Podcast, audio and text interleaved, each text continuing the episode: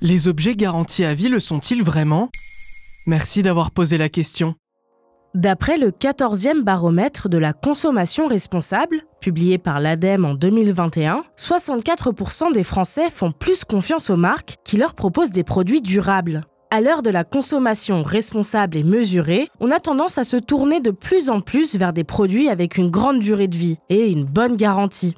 D'ailleurs, vous avez sûrement déjà vu ce petit sigle sur une cocotte en fonte, un vélo ou même des appareils électroménagers qui vous promet une garantie à vie. Mais les modalités de cette promesse ne sont pas toujours très claires. Ça veut dire quoi d'un point de vue légal? Eh bien justement, pas grand-chose. Il n'y a pas de définition légale de la garantie à vie. Les seules garanties contrôlées par des lois sont d'un côté la garantie légale de conformité, qui stipule qu'un achat doit être conforme à sa fiche produit et qui ne doit pas comporter de défaut de fabrication. De l'autre, la garantie légale des vices cachés, que l'on peut faire jouer si un produit comporte un défaut non apparent lors de l'achat et qui l'empêche de bien fonctionner. Pour ces deux garanties, vous avez deux ans à compter de la découverte du problème pour le signaler.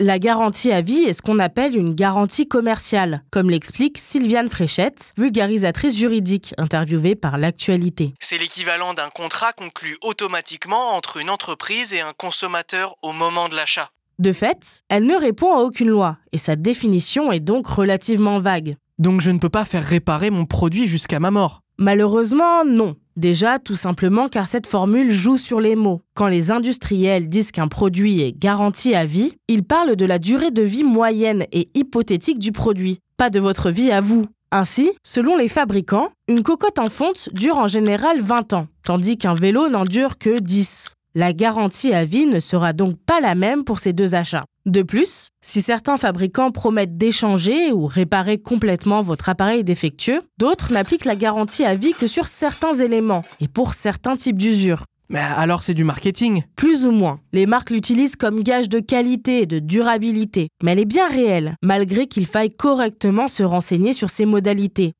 Ce modèle fonctionne aussi car en vérité, nous sommes peu à faire jouer ces garanties, comme l'explique Mike Adjadj, expert en stratégie des marques, interviewé par TF1 Info. On a acheté un produit et puis avec le temps, on oublie qu'il y avait cette garantie. On oublie comment faire. Est-ce qu'il faut aller sur le site web? Est-ce qu'il faut le renvoyer soi-même? Est-ce qu'on va nous le renvoyer? Est-ce qu'il faut renvoyer des photos?